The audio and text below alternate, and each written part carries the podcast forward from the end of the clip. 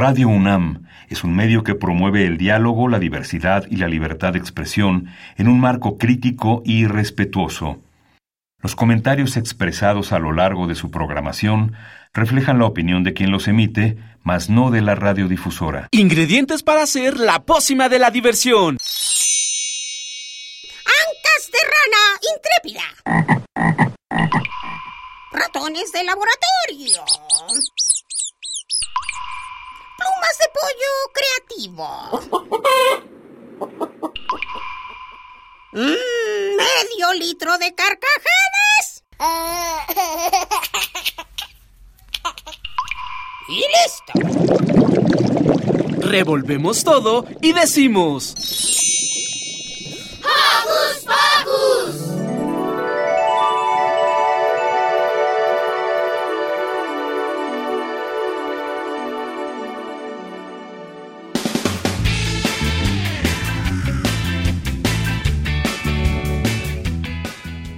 ¡Yay! Bienvenidos, Joco Escuchas, otro sabadito más a Hocus Pocus. Yo soy Silvia y los saludo con un beso sonoro. Y yo soy Sandy y estoy muy emocionado de estar nuevamente con ustedes. Y como en cada programa les mandaremos saluditos a los Joco Escuchas y a nuestra productora Carmen. Y para nuestro querido Alex también un saludo cariñoso. Y para el tambor también, mi perro. ¿Y qué te parece, San, si empezamos? Sí, porque hoy en Hocus Pocus están próximas las vacaciones, así que les traemos una recomendación teatral que se encuentra en la ciudad de Toluca. Saquen una hoja para anotar toda la información. Jared nos cuenta de uno de sus libros favoritos. ¿Dónde está Wally? Ricky nos trae una entrevista con Arturo y Roy Ambris, fundadores del estudio de animación Cinema Fantasma. Y en nuestra sección sanadora, Lisa Lado nos hablará sobre los etiquetados en los alimentos. Todo esto acompañado de muy buena musiquita. Así que no se despeguen de su radio porque ya inició Hocus Pocus.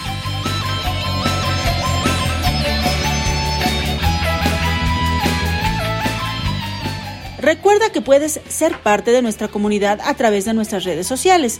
Búscanos desde tu compu, tablet o celular con ayuda de tu mami o papi. Facebook con nosotros, búscanos como Hocus Pocus Unam. Regálanos un like y comenta nuestras publicaciones. Y si lo tuyo son las frases cortas, búscanos en Twitter como arroba Hocus Pocus-Unam. Síguenos y pícale al corazoncito. Y como ya estamos de vacaciones, les dedicamos esta rolita. Si es que están disfrutando de la playa. De los Chuma Chuma escucharemos El Limbo. Y ahora viajemos todos juntos al Mar Caribe, donde las aguas son cristalinas y la arena fina y blanca como ninguna. Acompáñame a conocer el paraíso en la tierra y a beber agua directamente de un coco tumbado tranquilamente en la hamaca y viendo a lo lejos el vaivén de las olas del mar. Bienvenido al paraíso. Más allá de la selva, justo en medio del mar, hay una isla desierta donde la siesta y la fiesta son lo más normal. Solo viven animales, a nadie más encontrará.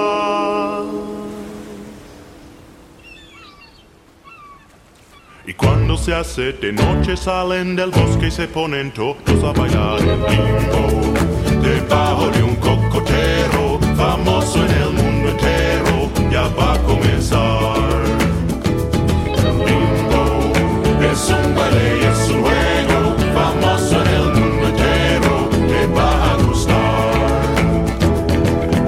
sujetan la barra, por debajo hay que pasar. Doblando hacia atrás la espalda y siguiendo el compás. Ten mucho cuidadito cuando vayas a pasar. Intenta que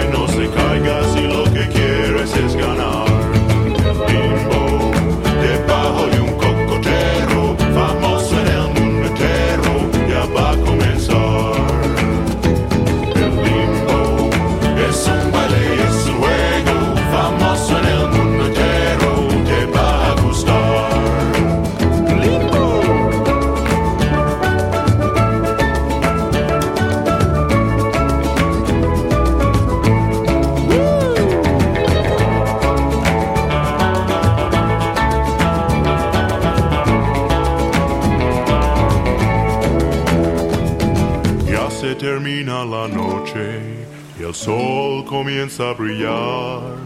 Y todos los animales se meten al bosque de nuevo a descansar. Ha sido divertido, mañana lo repetirá.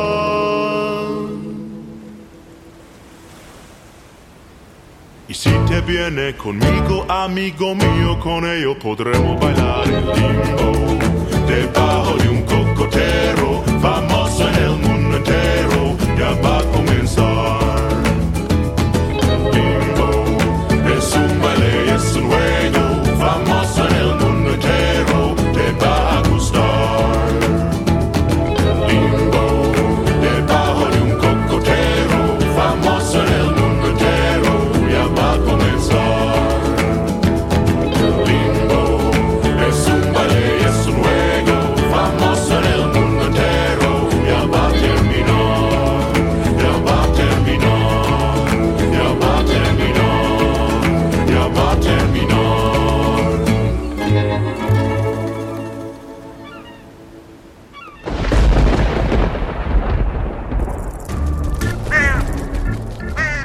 Chispas, radios y centellas. Estás en Hocus Pocus.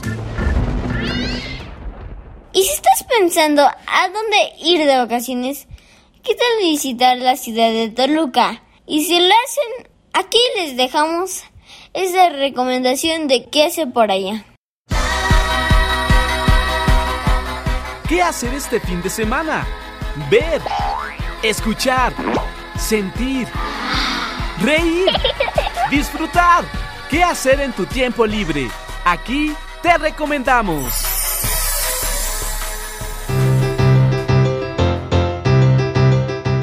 Y ya nos encontramos en la entrevista del día de hoy, queridos Joco Escuchas, y hoy vamos a hablar sobre un proyecto de teatro titulado La Gorbona. Y para ello nos acompaña su directora artístico, Uriel García. Uriel, bienvenido a Hocus Pocus. Hola, muchísimas gracias por permitirnos estar aquí con ustedes. Estamos muy contentos. Oye, cuéntenles por favor a nuestros Joco Escuchas qué es La Gorgona Teatro. La Gorgona Teatro es un grupo de la ciudad de Toluca que se dedica a hacer teatro para los públicos específicos. Hace teatro para niños desde los más pequeños, de 0 a 3 años, de niños de 6 a 12 y de 12 a 18 y de 18 a 99 también. Pero principalmente nos enfocamos a trabajar sobre las jóvenes audiencias. Suena muy interesante este proyecto. Oye, y nos dijo por ahí un pajarito que están cumpliendo años. Así es, estamos de fiesta porque cumplimos 10 años de hacer teatro, de imaginar de manera colectiva. Y cuéntanos qué van, cómo van a festejarlo. Bueno, ¿cómo estamos festejando? Estamos echando la casa por la ventana porque traemos en temporada una de las obras que más nos gusta, que es un espectáculo para toda la familia, es un espectáculo cómico que ha viajado por muchas partes del mundo y que en este año lo volvemos a traer a escena y se llama La Corte de los Bufones, un espectáculo inspirado en pasos, pequeñas historias del dramaturgo español Lope de Rueda que se conjuntan en un solo espectáculo. Es un momento de música, de teatro, de mojigangas y de muchas risas. Aseguramos que les va a encantar. Perfecto, suena bastante antojable, la verdad, sobre todo para un fin de semana, ¿no? Oye, y para los que quieren o estén interesados en ir a verlos, ¿cómo le podemos hacer? ¿Cómo les...? Bueno, eh, nosotros estamos en temporada en este momento en la ciudad de Toluca, porque aquí es en donde surge la compañía y tiene su sede, aunque también realizamos frecuentemente presentaciones en la Ciudad de México y en otras ciudades de la República. Pero bueno, la Corte de los Bufones estará en el Teatro Universitario Los Jaguares, que se encuentra en el centro de la ciudad de Toluca, en Gómez Farías, número 610. El acceso es muy económico, son 60 pesos el boleto de los adultos y 30 pesos el boleto de los niños, para que todos podamos venir y disfrutar de esto que amamos tanto que es el teatro. También quiero invitarles a que estén pendientes en nuestras redes sociales, que nos encuentran como La Gorgona Teatro en Facebook e Instagram, para que estén atentos a todas las actividades que vamos a tener. Debo de decirles que en el mes de noviembre y en el mes de octubre estaremos también presentando una de nuestras obras que más nos gusta, que se llama Nana y que también es para pequeños y para grandes. Oye, Ulises, muy bien. Y bueno, para los que estamos aquí en la Ciudad de México y que se nos antoje todavía más ir a ver La Corte de los Bufones, cuéntanos de qué va. Bueno, son tres pequeñas historias. Una, La Tierra de Jauja, que habla sobre cómo dos ladrones intentan eh, robar una canasta de comida a una persona que va de paso y les cuentan la historia de la tierra de Jauja, un lugar para, para un lugar fantástico en donde la comida abunda. De esta manera ellos logran distraer y poder comerse toda la comida, pero al final hay algo inesperado. Después tenemos otra historia que se llama Las aceitunas y finalmente La generosa paliza. Todas hablan acerca de cómo la ambición a veces nos puede jugar en contra. Todo esto desde el lado cómico para que todos podamos disfrutar pues nuestra estancia en el teatro. Ay, suena padrísimo, realmente que ustedes puedan tratar a lo mejor estos temas o conceptos, ¿no? Que es difícil a veces explicarle a los niños, ¿no? Pero siempre la comedia y la risa Pareciera que no, pero nos lleva como un punto de, reflexión incluso para los grandes, ¿no? Así es, la intención de esto es que justo se generen diálogos entre pues, los papás o los acompañantes, los niños, y puedan también de alguna manera generar eh, pues, eh, un criterio sobre este tipo de situaciones, ¿no? Uriel, ¿qué es lo que más te gusta como director artístico al momento de poner una puesta en escena? Implica muchos retos porque eh, de entrada buscamos que sea una propuesta respetuosa a la inteligencia y hacia la sensibilidad de los niños. Entonces, esto nos implica una serie de procesos e investigaciones para que pues la manera en la que se vaya a construir la puesta en escena pueda tener posibilidades de incidir y de entablar un diálogo un diálogo con el espectador, eh, con el espectador joven. Creo que ahora las nuevas generaciones están más despiertas, vienen con otro chip y nosotros de pronto pues nos perdemos. Entonces es necesario de alguna manera desarticular esto que se conoce como adultocentrismo para poder eh, justamente ofrecer un espacio en donde podamos sentir, podamos jugar, podamos pensar y podamos reflexionar de manera horizontal y colectiva.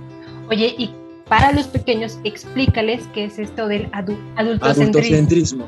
Bueno, que a veces los adultos eh, pensamos que solamente nuestra visión es la correcta, que solamente nosotros tenemos la razón y que a veces eso hace que no escuchemos lo que ustedes, los niños, quieren decirnos. Eso es prácticamente, en pocas palabras, el adultocentrismo. Nosotros queremos romperlo porque sabemos que lo que ustedes tienen que decirnos, que compartirnos es importante y que es algo que nosotros, por ser adultos, ya no podemos ver. Entonces, eh, el ejercicio va sobre ello y pues bueno, en el caso del teatro buscamos que sean obras que les permitan a ustedes divertirse, hacerles sentir también emociones, porque de eso se trata el teatro. El teatro es para vivir una experiencia eh, y nos haga reír, nos haga enojarnos, nos haga llorar y que al final podamos salir con alguna reflexión o con algún estado de ánimo. Eso buscamos nosotros eh, generar, eh, provocar cuando estamos presentando un proyecto o una obra de teatro. Muy bien, Uriel. Oye, y vuélvenos por favor a repetir las fechas para poder ver la corte de los bufones. Muy bien, pues estaremos hasta el primero de mayo, los días sábados y domingos a la una de la tarde en el Teatro Universitario Los Jaguares, aquí en la ciudad de Toluca. Si vienen un fin de semana a la Marquesa, pues pueden llegar hasta el centro de la ciudad y disfrutar de esta obra. O si bien, si tienen algún familiar, algún amigo, algún conocido que viva aquí, pues mándenle un WhatsApp eh, y díganle que aquí hay una promoción para que vayan a ver la Corte de los Bufones que se estará presentando los fines de semana en Toluca. Amigos, si tienen ustedes alguna duda, pues búsquenos en nuestras redes sociales. Nos encuentran en Facebook e Instagram como La Gorgona Teatro. Ahí verán el cartel de esta obra que les estoy comentando y pues ahí está toda la información. Queridos amigos, como estamos de fiesta, estamos celebrando 10 años de la compañía, queremos hacerles un regalo, porque nosotros hacemos esto para ustedes. A todas las personas que nos están escuchando, a los primeros cuatro que escriban, queremos ir a la corte de los bufones aquí en las redes sociales de esta emisora, vamos a regalarles un paso doble se van a regalar cuatro pases dobles para las primeras cuatro personas que nos escriban queremos ir a ver a la corte de los bufones. Nuestros amigos nos pasarán los nombres y ustedes tienen que llegar 30 minutos antes a la taquilla del teatro para que ahí se registren y puedan tener acceso y poder disfrutar en conjunto con nosotros de esta obra que se llama La corte de los bufones pues a darnos un paseo por allá en la ciudad de Toluca, no perdernos la corte de los bufones. Eh, a los queridos Joco Escuchas, si se les perdió algún detalle, todo lo vamos a tener también en nuestras redes sociales. Y bueno, pues a escribir, ya saben que tenemos cuatro pases dobles para ver esta obra. Muchísimas gracias al director artístico de La Gorgona Teatro, Uriel García Solís, por estar aquí en Hocus Pocus. Al contrario, muchas gracias y muchas gracias a todas las personas que nos están escuchando y de verdad los esperamos en el teatro. Va, gracias.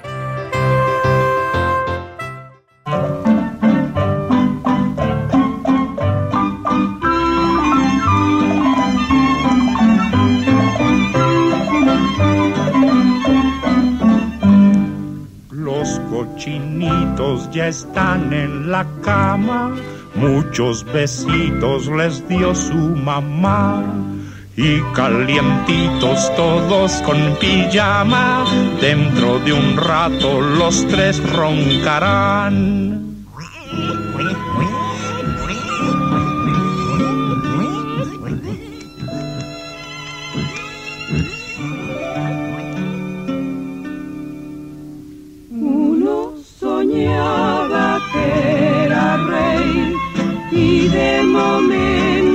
Quiso un pastel, su gran ministro hizo traer 500 pasteles no más para él. Otro soñaba que en el mar, en una lancha iba a remar,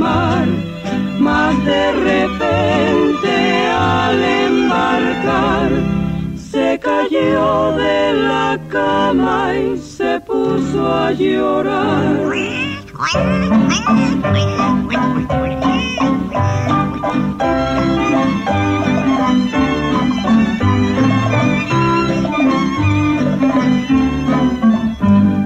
Los cochinitos ya están en la cama, muchos besitos les dio su mamá y calientitos todos con pijama, dentro de un rato los tres roncarán.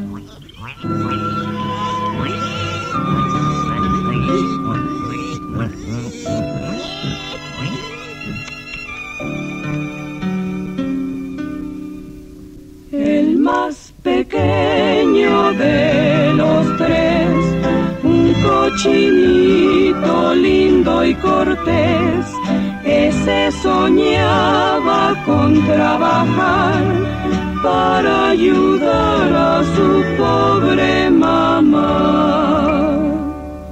Y así soñando sin despertar, los cochinitos pueden jugar. Ronca que ronca y vuelta a roncar al de los sueños se van a pasear.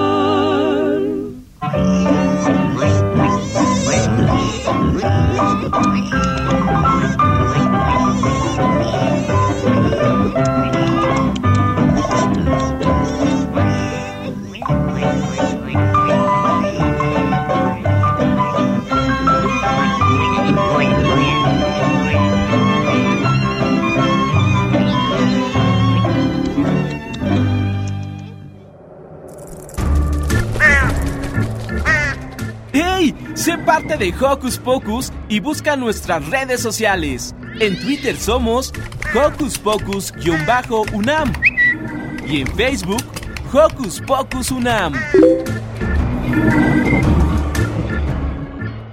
¿Quién no disfruta de un libro? Si les gustan las aventuras, ¿qué tal un libro de aventuras? Yane nos cuenta de uno de sus libros favoritos.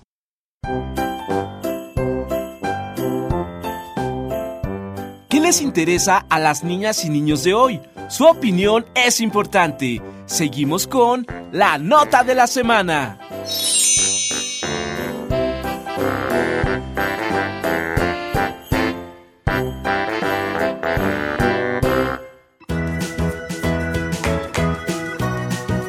Hola, soy Yare y hoy te voy a contar sobre mi libro favorito.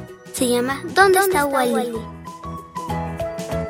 Su creador es Martin Hanford. Es de Hampstead, Inglaterra. Tras mucho pensar, en 1986 diseña Wally. Wally es un tipo desgarbado, con gafas redondas y negras, una camisa de rayas rojo y blanco, con un pantalón azul y un gorro de rayas blanco y rojo. Produjo seis libros en total. Se le fueron agregando más personajes que son sus amigos, como el Margo Barba Blanca, Gwenda, que vestía similar a Wally, y por Oswald, una especie de malo del cuento vestido de negro y amarillo. Su autor tarda ocho semanas en terminar las escenas. Sus libros fueron traducidos a más de 30 idiomas, entre ellos el español. A mí lo que más me gusta del libro es que es divertido. Igual me gusta porque encuentras escenas graciosas mientras buscas a Wally y sus amigos. Te, recomiendo ¿Dónde está Wally?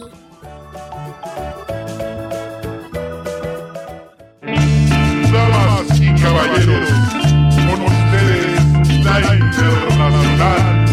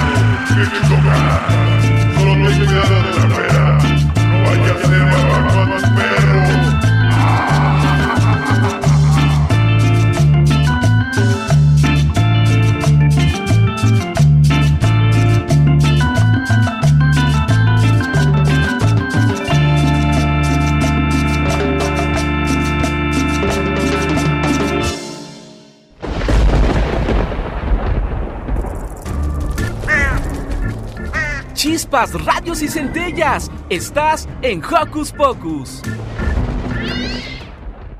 Cinema Fantasma es un estudio de animación mexicano que tiene como propósito hacer películas que a sus fundadores les gustaría ver. Para conocer más de este proyecto, escuchemos la siguiente entrevista.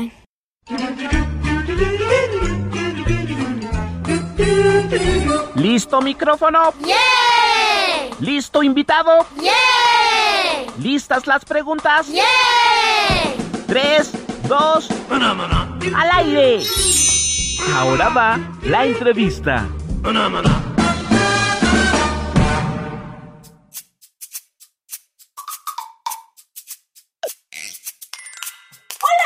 Escuchas, yo soy Ricky y el día de hoy me encuentro con Roy Andrés y Arturo Andrés, quienes son los creadores de la primera serie mexicana en stop motion, Frankelda. ¡Bienvenidos! Hola. Hola, hola a todos. Hola, muchas gracias por estar aquí. No, pues gracias a ti por invitarnos.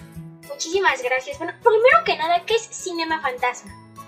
Pues Cinema Fantasma es nuestro estudio. Somos un estudio de stop motion. Llevamos ya 10 años. Estamos ubicados en la Ciudad de México. Y pues en realidad es nuestro... Ahora sí que es nuestra fábrica de sueños, se podría decir. Ya que con este estudio y con los amigos que nos juntamos y familia para hacerlo, podemos realizar, hacer realidad pues todas las ideas que nos vienen, como en este caso de Frankelda, por ejemplo. Y pues hemos hecho varios proyectos con Cartoon Network, con Nickelodeon, hemos hecho cortos. Entonces, pues la verdad nos divertimos mucho y nos las pasamos muy bien. Por supuesto, pero eh, justamente ahorita mencionabas Frankelda. ¿Qué es los sustos ocultos de Frankelda? Pues Los Sustos Ocultos de Frankelda es esta serie que acabamos de estrenar en octubre en HBO Max. Es una serie donde una escritora fantasma, ayudada por su libro, que es bastante enojón, por cierto, cuentan historias eh, al público. Cada historia es como un pequeño cuento de terror que empieza y acaba en ese mismo capítulo. Y pues entonces cada capítulo tenemos un monstruo diferente, un niño diferente, una canción diferente. Pero aparte de todo, si vas viendo todos los capítulos, poco a poco vas entendiendo la historia de Frankelda, por qué es fantasma, de dónde viene su libro, eh, dónde está encerrada, por qué cuenta historias. Esa es la serie. Pues era muy interesante esta serie y eh, bueno, pues me imagino que el hacerla debió ser muy complicado y bueno, el hacer stop motion, pero ¿cómo es hacer stop motion? ¿Qué proceso lleva a hacer el stop motion? Pues es una técnica muy bonita de cine, ¿no? Que lleva varios años. De hecho, empieza casi, casi con el inicio del cine. Antes era más, se usaba como efectos especiales, antes de que existiera el CGI, ¿no? Los efectos de computadora, pues hacía físico. Tenemos ejemplos como King Kong, ¿no? Pero pues ahora se puede realizar historias completas y a nosotros nos encanta porque siempre nos han gustado los juguetes y de alguna forma esto es hacer historias con tus juguetes, ¿no? Como lo que jugábamos con niño, pero ahora de forma profesional. Este tipo de animación lo que se hace es que tienes que hacer marionetas y las vas moviendo, le tomas una foto, la muevas, ya cuando pones play parece que tienen vida. Pues es una parte, en realidad un estudio de animación implica saber de cine, ¿no? O sea, lo que tenemos que saber es hacer buenos guiones y para hacer buenos guiones tienes que saber de literatura, tienes que haber visto películas muy buenas, saber de fotografía, saber de escultura, saber de pintura, eh, etcétera, ¿no? Entonces es un, es un arte que nos permite englobar muchas artes y eso es lo que nos gusta porque queremos dedicarle nuestra vida a la creación artística. Por supuesto, por supuesto, es, es, una parte eh, muy importante el arte y bueno, eh, es muy interesante el stop motion porque como es, o sea, es maravilloso el que se pueda crear una película a partir de figuras hechas de plastilina, ¿no? Y, pero bueno, es muy complicado porque, bueno, por cierto, yo lo sigo en TikTok y ahí he visto que pues hay que mover pieza por pieza eh, para que la figura se vaya animando y este proceso pues tarda mucho. Específicamente, eh, ¿cuánto tardaron ustedes en hacer la serie?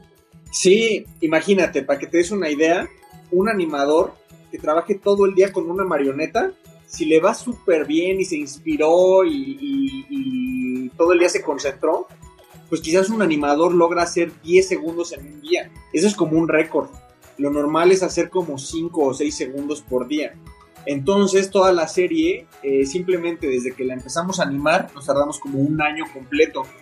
Entonces toda la serie, como desde que escribimos los guiones hasta que se acabó toda la parte digital, fue más o menos, eh, un poquito menos de dos años. Pero sí es un proceso muy tardado que requiere mucha paciencia. Y pues los, los animadores, por ejemplo, es como si fueran actores que actúan en cámara lenta a través de las marionetas. Milímetro por milímetro mueven el dedito de la marioneta o le van haciendo que sonría la cara o que se les mueva el pelo con el aire porque tiene alambres el pelo. Entonces pues es todo el día estar jugando con juguetes, parado, con los brazos estirados y actuando a la vez. Es, es, es un trabajo fascinante. Por supuesto, eh, es muy increíble y muy tardado este proceso, pero bueno, justamente ahorita que decías que se tardaron dos años en crear completamente la serie, ¿cómo fue el proceso de creación? ¿Cómo surgió la idea? ¿Cómo crearon a los personajes? ¿Cómo hicieron el doblaje? ¿Y cómo llegó justamente a esta plataforma eh, donde nos decías que se estrenó, que es HBO Max? Pues es- son muchas preguntas, pero este, vamos a- podemos contar más o menos el viaje de cómo fue, ¿no? Eh, ¿Cómo llegamos a la plataforma? Tal vez te viene por ahí. Nosotros llevamos una relación de ya varios años con Cartoon Network, ¿no? Empezamos casi, casi desde el origen. Cartoon Network fue nuestro primer cliente. Inclusive antes de que se fundara la, la parte o la división de Cartoon Network México. Antes era Latinoamérica y desde entonces llevamos relación con ellos. Entonces eso nos facilitó, pues que con tantos años de estar trabajando, nos, nos llevamos bien con ellos, cumplimos bien, pues que confiaran en nosotros. Y cuando ellos necesitaban un proyecto, se dieron cuenta que ellos querían un proyecto que fuera de miedo para niños, nos contactaron directamente para ver si teníamos algo pensado y pues sí teníamos, ¿no? O sea, teníamos esta serie en la cabeza desde hace mucho tiempo. Entonces trabajamos, nos dijeron que sí y empezamos a hacerla. Para hacerla fue muy complicado porque empezó justo la producción en el 2020, en el 2020, justo con inicios de la pandemia. Entonces imagínate, en stop motion necesitas que muchas personas estén esculpiendo, estén trabajando, y pues todo lo tuvimos que hacer desde home office en el inicio, ¿no? Era cuando no podíamos juntarnos. Entonces teníamos a artistas esculpiendo en sus casas, y cuando acababan la escultura con un mensajero le llevaban esas piezas a los que hacen los moldes, cuando estaban los moldes lo llevaban a los que hacen los vaciados en silicón o en resinas, y así hasta que nos pudimos juntar ya pocos para animar. Entonces fue un proceso muy complicado eh, en cuestión de producción, pero fue muy divertido porque al final de cuentas, si trabajas en lo que más te gustaría hacer, deja de ser un trabajo y se vuelve tu vocación, ¿no? Que es cuando puedes juntar lo que quieres hacer con lo que te da dinero, más aparte con algo que le deje algo al público. Y esas tres cosas lo logramos con Frankelda y nos encanta porque al final de cuentas estamos hablando de un personaje que es Frankelda, que es una escritora. Es para nosotros, como Arturo siempre dice, hemos visto caricaturas, hemos visto anime, donde los protagonistas son héroes, son guerreros, o son futbolistas o atletas, pero queríamos darle al público donde la heroína fuera una escritora creativa y, y es muy bonito porque a las personas que les encanta son personas muy creativas, que les gusta imaginar, que les gusta soñar, que les gusta crear historias, eh, crear a sus personajes y para eso es Franquela, para que sea un modelo a seguir de alguien creativo que utiliza su vida para escribir y contar historias. Por supuesto, pues es, es una serie muy maravillosa y qué bueno que pudiera llegar a la plataforma de HBO Max porque así no solo llega a México, llega a toda Latinoamérica y bueno, incluso eh, podría llegar a muchos más territorios, ¿no? Y qué bueno que puedan hacer más proyectos con Cartoon Network, que bueno, es una empresa eh, líder en Latinoamérica de animación. Sí, toda la razón. Pero bueno, ¿qué otros proyectos tiene Cine Fantasma? Cinema Fantasma, perdón. Mira, hace unos años estrenamos una pequeña película cortita de 30 minutos que está en YouTube que se llama Revoltoso. Y es como nuestra versión de la Revolución Mexicana, pero a través de la perspectiva de un jabalí que es como la mascota de un hacendado. Y él observa cómo sucede, cómo se desarrolla la, Revolución Mexicana, bueno, un- una parte muy pequeña de la Revolución Mexicana. A ese proyecto le fue muy bien, el director Guillermo del Toro nos apoyó para poder acabarlo. Ese se puede ver gratis en YouTube. Ese fue como nuestro primer gran trabajo. Y ahora estamos desarrollando una nueva serie. Bueno, Frankelda va a continuar, sí o sí. Aparte de Frankelda, se está desarrollando una nueva serie que es para Estados Unidos. Todavía no podemos contar mucho al respecto. Pero lo que se viene, que va a estar padrísimo, es nuestra primer película ya larga. Se llama balada, La balada del Fénix. Y es una historia medieval de una princesa que tiene que viajar con un fénix a través del reino para entender cómo salvar a su papá porque está muy enfermo. Entonces en esta película vamos a tener eh, pues duelos de espada, magia, eh, dragones, elefantes, grifos, caballos, eh, changos, o sea, la verdad es como todo lo que nos gusta, es como un poco como el Señor de los Anillos, pero a la vez con los mopeds. Eh, estamos emocionadísimos por esa película y ya queremos que la gente la pueda ver, todo el público latinoamericano, esperemos que, que les encante cuando salga. Ahorita apenas estamos en la producción, estamos haciendo las marionetas, estamos empezando a animar, ya grabamos todas las voces de los actores de doblaje y pues les avisaremos cuando esté lista. Por supuesto, pues eran eh, proyectos muy creativos. A mí no se me hubiera ocurrido, o sea, contar la historia de la revolución desde la perspectiva de un jabalí es algo completamente diferente, porque, o sea, la podemos contar desde la perspectiva de Porfirio Díaz o no sé, personajes famosos, pero contarla desde la perspectiva de un jabalí es algo muy creativo. Igual la serie de Frankelda, ¿no? El crear justamente a... Um, el que una eh, fantasma cuente historias es algo muy creativo, ¿no? Y que la misma escritora sea una heroína, eso es algo completamente diferente que no se ve a diario, ¿no? Y pues bueno, es muy increíble esto y qué bueno que puedan eh, crear eh, justamente estos proyectos. Pero bueno, un poquito más acerca de Frankelda. Ahorita está la primera temporada, pero ¿habrá segunda temporada? ¿Y qué podemos saber de esta segunda temporada? Roy les va a decir. Lo cierto es que no podemos decir mucho, pero todos estamos, o sea, con todos me refiero a los ejecutivos de HBO Max, a los ejecutivos de Cartoon Network y todos nosotros en Cinema Fantasma, más los fans, queremos que haya más. Entonces, si todos queremos que haya más, lo más seguro es que vaya a haber más. Solo estamos encontrando la forma de poder seguir contando la historia porque como es la primera vez que se produce una serie de este tamaño en Latinoamérica, ¿no? Y, en esta plataforma de HBO Max, no es que ya haya un camino seguro o trazado de cómo se le hace para seguir produciendo, sino es algo que tenemos que ir descubriendo y tenemos que ir comprobando y demostrándole también a no solo ejecutivos de Latinoamérica, sino también ejecutivos de Estados Unidos, de que vale la pena y lo estamos haciendo todo en conjunto y aquí aprovecho como para mencionar justamente, ¿no? Que lo que más nos ha ayudado y que estamos súper felices es de toda la reacción de los fans. Porque si a los fans no les hubiera encantado y no estuvieran haciendo tantos dibujos, tantas historias, poemas, canciones, cosplays, no podría haber más, pero gracias a que se ha movido también, ya nos dijeron que sabía que iba a ir bien a Frankelda, pero los ejecutivos ya nos dijeron que les fue todavía mejor de lo que creían eso es lo que va a permitir que pueda haber más historias. Solo todavía no les podemos decir exactamente cuándo o cómo o de qué forma va a seguir. Bueno, pues esperemos que siga porque es un gran proyecto, una idea muy original y bueno, yo justamente creo que le ha encantado muchísimo a la gente porque el otro día indagando me encontré con un video de YouTube que contaba un poco acerca de esta serie y bueno, que alguien externo cuente algo sobre tu serie eh, yo creo que es algo muy emocionante porque eh, pues pueden contar curiosidades de películas de Disney, de películas eh, pues no sé, de, de, cosas importantes y bueno, que cuenten algo de tu serie también te hace importante, ¿no? Y pues bueno, yo creo que esta es una gran serie y pueda seguir porque es un proyecto muy maravilloso que bueno, a mí personalmente me gustó mucho. Muchas gracias. Oye, ¿y cuál fue tu personaje favorito? Pues justamente Frankelda por por cómo se desarrolla el personaje, eh, por la creatividad que tiene para contar las historias, etcétera, etcétera, por su historia personal, ¿no? Por todo. Qué padre, qué bueno. Bueno, pues muchísimas gracias por habernos acompañado en esta entrevista.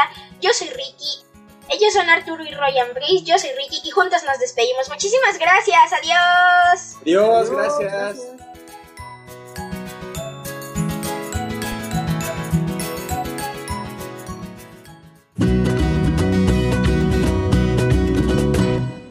Tengo al gato y el otro al garabato.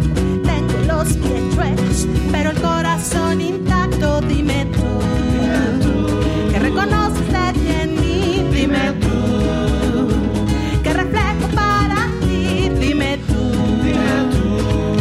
puedes ver lo que hay en mí. Escucho un poco raro, pero leo bien los labios. Ando un poco lento, pero siento muy, muy rápido. Dime tú, Dime tú. que reconoces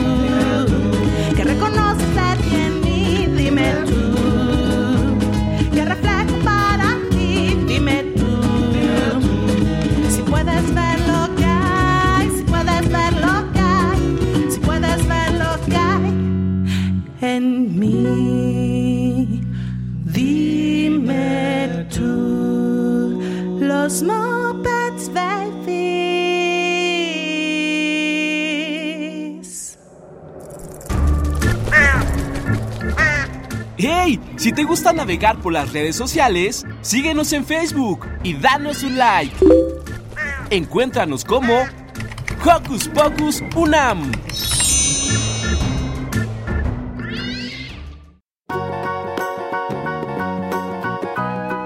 La liebre y la tortuga, fábula de Sopo. Había una vez una liebre muy vanidosa que se paseaba todo el día presumiendo de lo rápido que podía correr. Cansada de siempre escuchar sus alardes, la tortuga la letó convertirla en una carrera. Qué chistosa eres, tortuga. Debes de estar bromeando. Le dijo la liebre mientras se leía a carcajadas. Ya veremos, liebre. Guarda tus palabras hasta después de la carrera. Le respondió a la tortuga. Al día siguiente, los animales del bosque se reunieron para presenciar la carrera. Todos querían ver si la tortuga en realidad podía vencerle a la liebre. El oso comenzó la carrera gritando: En sus marcas, listos, fuera. La liebre se adelantó inmediatamente. Corrió y corrió más rápido que nunca. Luego miró hacia atrás y vio que la tortuga se encontraba a unos pocos pasos de la línea de inicio. Tortuga lenta e ingenua, pensó la liebre. ¿Por qué habrá querido competir si no tiene una oportunidad de ganar? Confiada en que iba a ganar la carrera, la liebre decidió parar en medio del camino para descansar abajo de un árbol.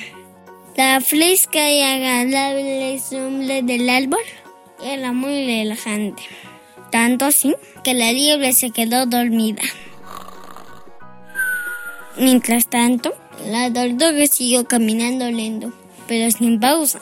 Estaba decidida a ganar, a no darse por vencida. Pronto se encontró con la liebre, durmiendo plácidamente. La tortuga estaba ganando la carrera.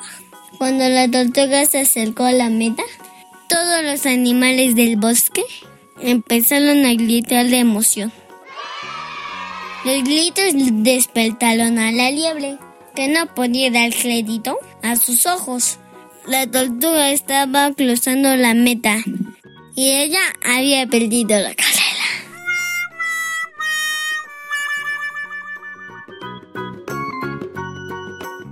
Hola, Eleja. Ten una buena actitud y no te burles de los demás. Puedes ser más exitoso haciendo las cosas con constancia y disciplina que actuando rápida y descuidadamente.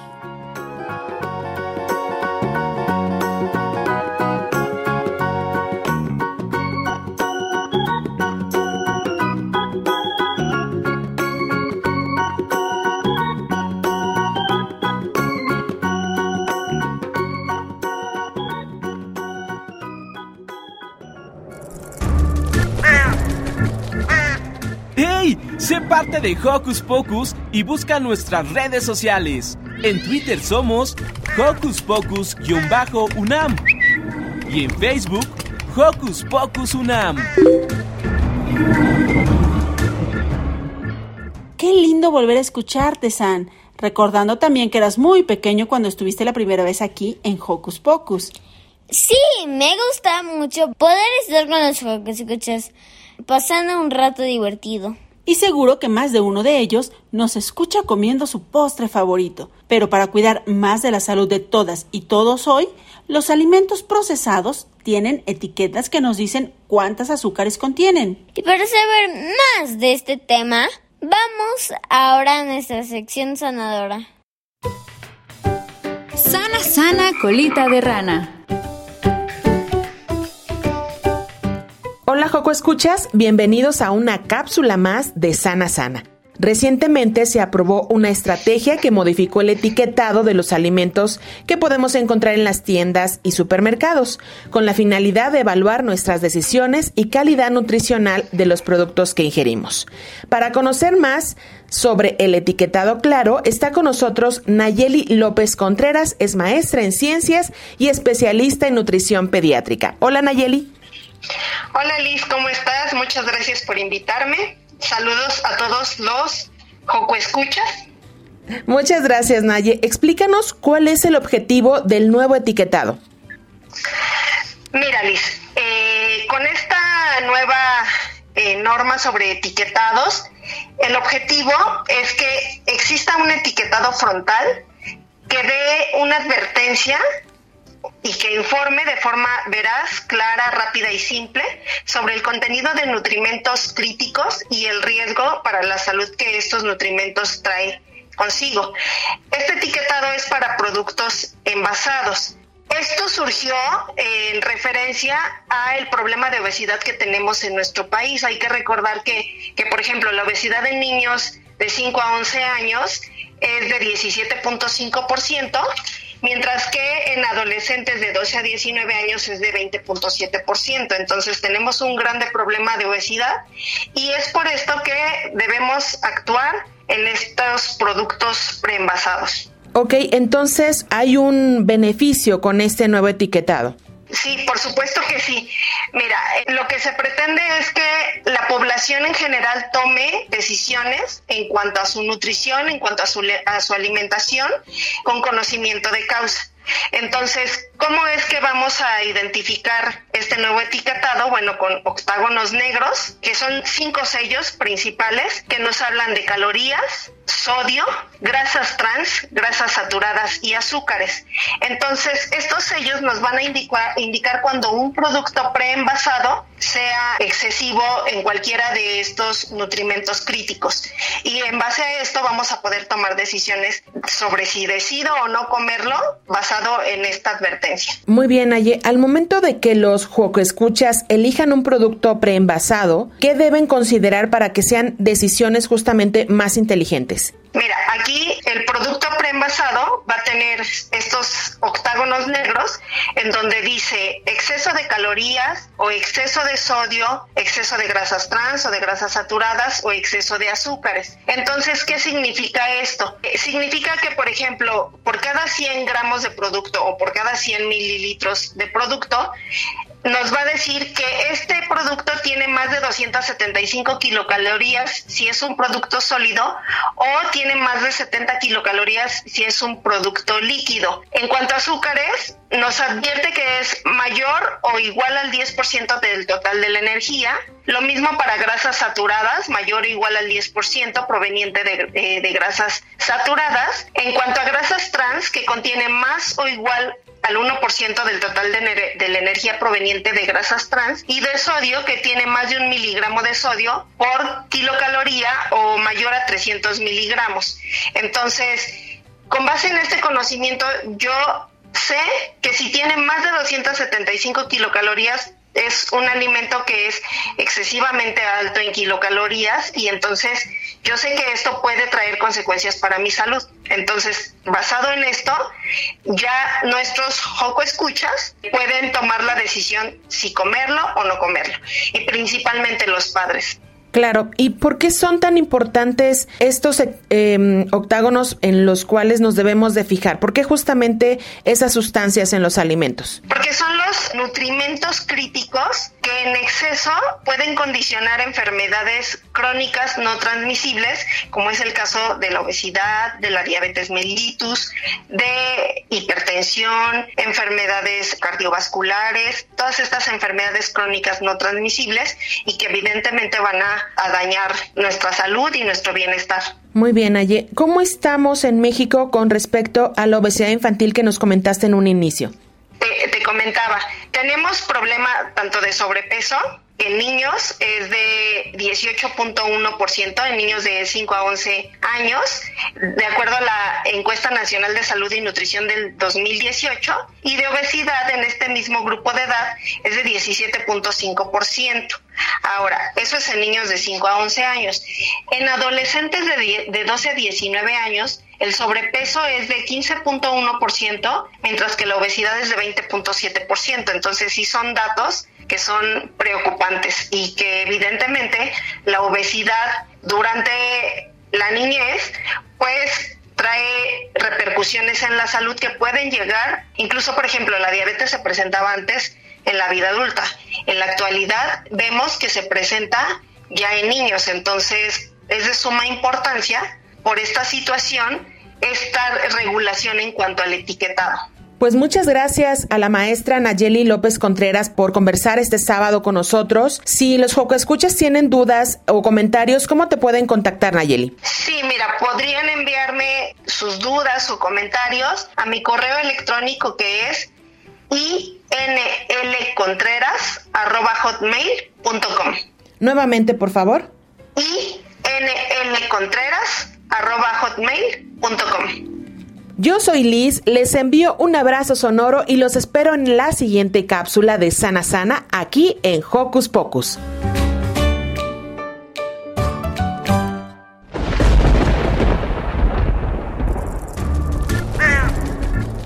Chispas, radios y centellas. Estás en Hocus Pocus.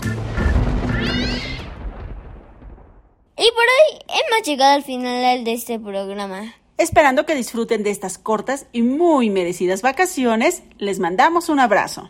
Nos escuchamos la otra semanita. Nos despedimos con un beso sonoro y recuerden seguirse cuidando si es que salen de casa. Bye. Bye. Hakuna Matata. Una forma de ser. Hakuna Matata.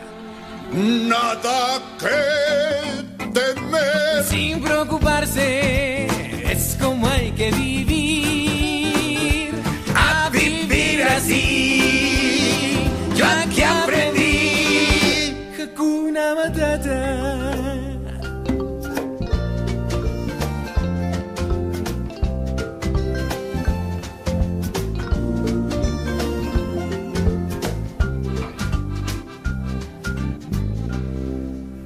Cuando un joven era él. Muy bien. Gracias. Sintió que su aroma le dio mucha fama, vació la sabana después de comer. Un alma sensible soy, aunque de cuero cubierto estoy. Y a mis amigos el viento se los llevó. ¡Qué vergüenza! ¡Qué vergüenza! Mi nombre cambió a nombre no. Y mucho sufrí yo. ¡Ay, cómo sufrió! Cada vez que yo... No enfrente de los niños. Oh, perdón. Hakuna Matata, una forma de ser.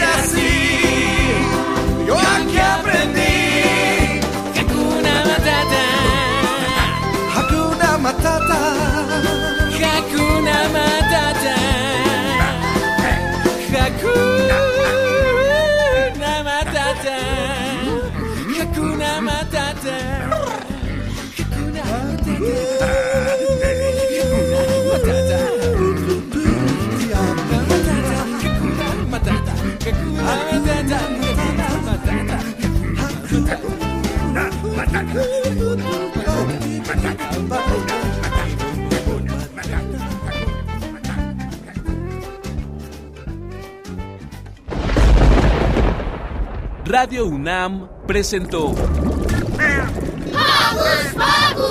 el espacio donde las niñas y los niños usan la magia de su imaginación.